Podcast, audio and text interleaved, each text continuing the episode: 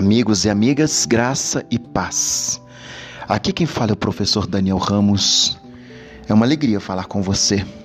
Você é necessário. Esse é o tema do nosso podcast. 1 Coríntios 16, 24 diz assim a palavra do Senhor: Contudo, Deus coordenou o corpo, concedendo muitos mais honra naquilo que menos tinha. Olha para você ver que interessante esse versículo. Conta-se a história de um maestro que regia sua orquestra. O órgão tocava uma bela melodia, os tambores trovejavam, o som das trombetas ecoavam e os violinos soavam sublimemente. Mas o maestro notou que algo estava faltando: o flautim. O flautinista se distraiu e esperou que seu instrumento não fizesse falta. O maestro lembrou: cada um de nós é necessário.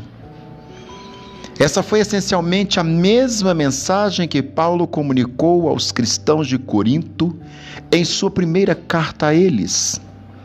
1 Coríntios 12, 4 ao 7. Cada cristão exerce um papel importante no corpo de Cristo. Paulo deu uma lista de dons espirituais e comparou seus usos às funções das várias partes do corpo humano para o bem do todo. Versículos 8 a 10 deste mesmo capítulo. Pode ser que os cristãos de Corinto tivessem culturas, dons e personalidades diferentes mas eles eram cheios do mesmo Espírito e pertenciam ao mesmo corpo de Cristo. Paulo fez uma menção especial das partes do corpo que eram fracas e obscuras e ensinou que todos os cristãos têm um papel necessário e significativo. Nenhuma parte é mais necessária do que qualquer outra.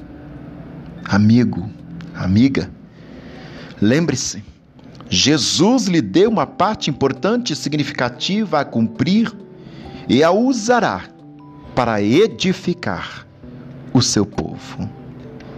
Posso falar mais alguma coisa? Eu sempre faço esse pedido, você me conhece. Mas é com muita humildade que eu continuo. Como membro do corpo de Cristo, você é parte necessária para o todo. Deus abençoe a sua vida. Obrigado.